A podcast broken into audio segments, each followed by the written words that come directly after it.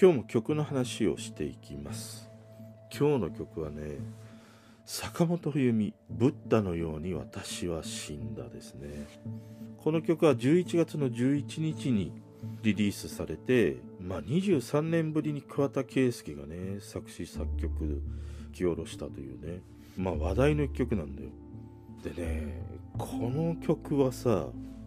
まあ歌詞がねまあ凄まじいんだよね。ものすごく。でこの歌詞を読んでねいやなんかちょっとわかるわっていうふうに思うのっていうのはきっとねじじいかババアだと思う。俺もじじいだからねこの歌詞が、ま、なんか深読みしてしまうんだね。なんかまあいろいろとこうわかるわみたいな。で多分10代20代のね、えー、子たちというのはこの曲を聴くことがあればまあよくわからないしいやむしろちょっと怖いわっていうふうにね思うと思うんだけどこの曲にはねなんか俺はね女のその粘り気のあるね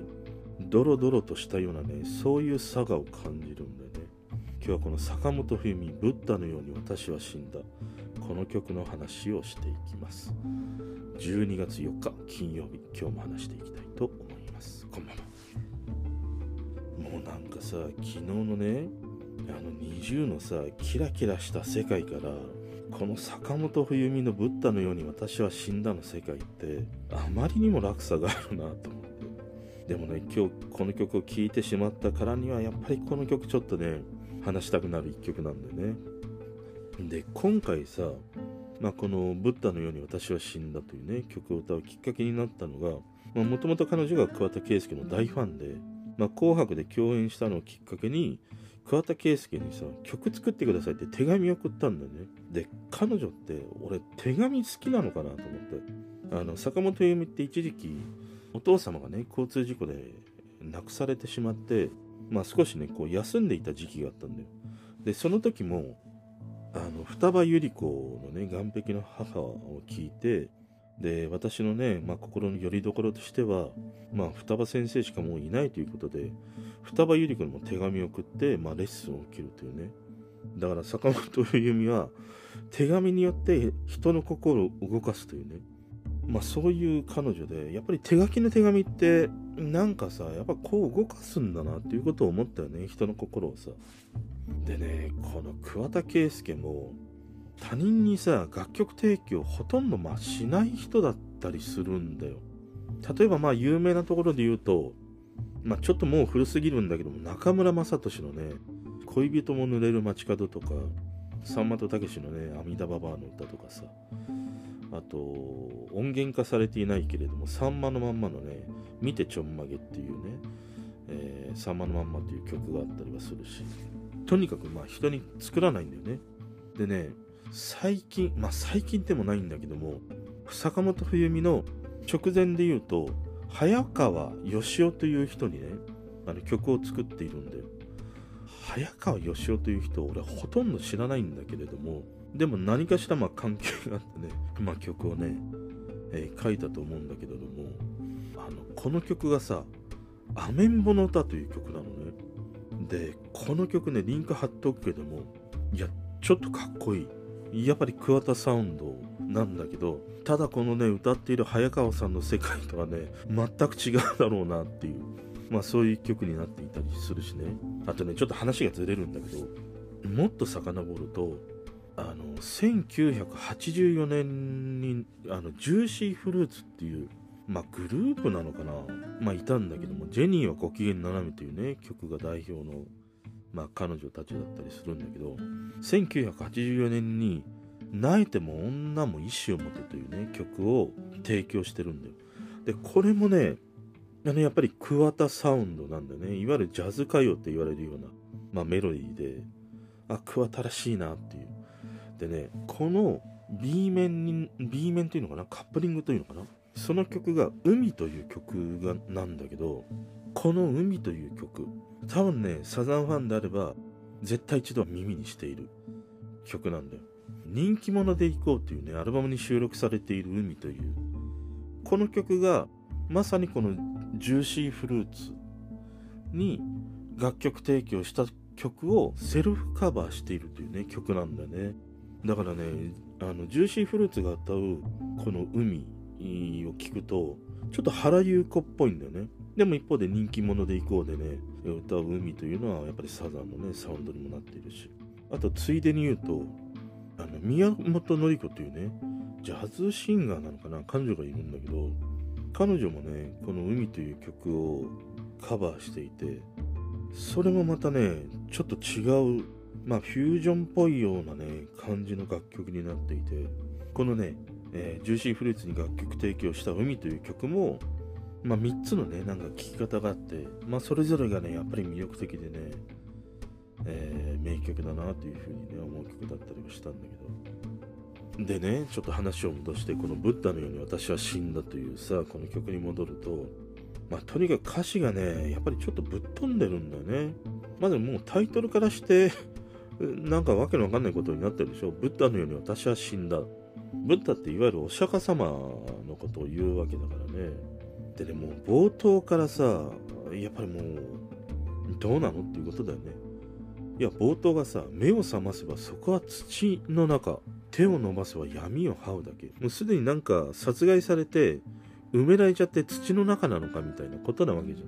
ん。もうここからしてねもう一気にこのね火曜サスペンス劇場の中に引き込まれていくというね、まあ、こういう歌詞から始まるんでこの曲ってまあもちろんその、まあ、サスペンス劇場なんだよ本当に。その好きだったね男にまあ、殺されてしまって山中にね、えー、埋められてしまうようなねそんなことをイメージさせる曲なんだけどでもさこの歌詞の中には